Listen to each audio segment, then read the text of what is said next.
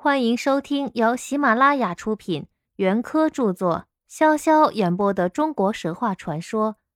今天我将为大家演播中国神话传说正文的第四十九章：皇帝大会鬼神。伟大的皇帝，传说他曾经在西泰山会合天下的鬼神。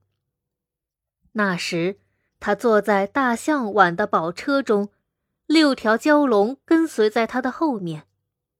毕方鸟给他驾车子。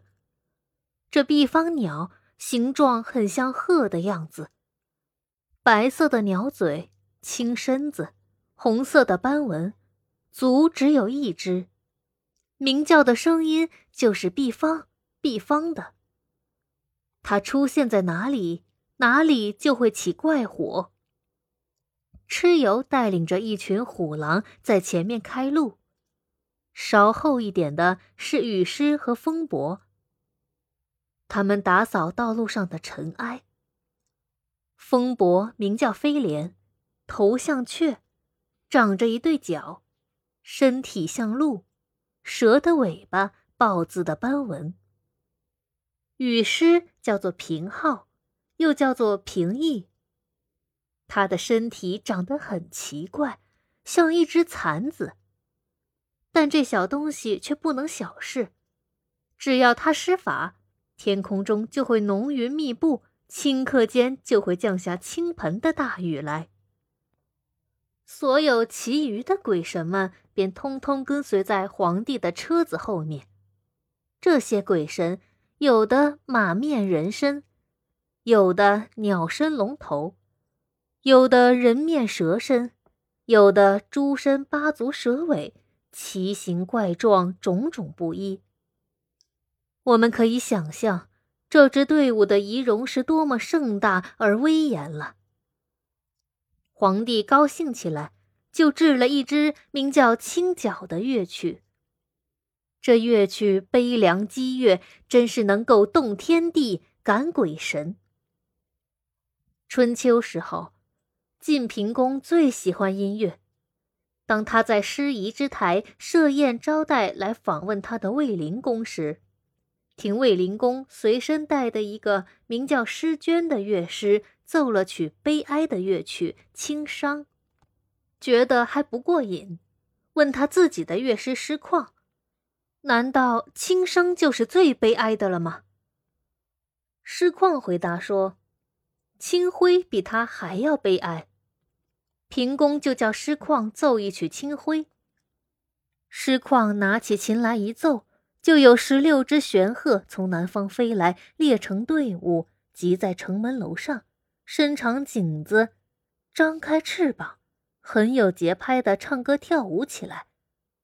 参加宴会的宾客们一个个都高兴非常，平公更是欢喜。端起酒盅来为师旷祝寿。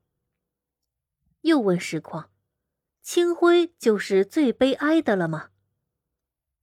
清旷回答道：“那又不如清角了。”平公又请师旷替他奏一曲清角，于是师旷就说：“这是皇帝在西泰山会合天下鬼神时的乐曲，不能轻易弹奏，恐怕招来灾祸。”平公一定要师旷奏清角，师旷不得已，只得拿起琴来奏了一曲。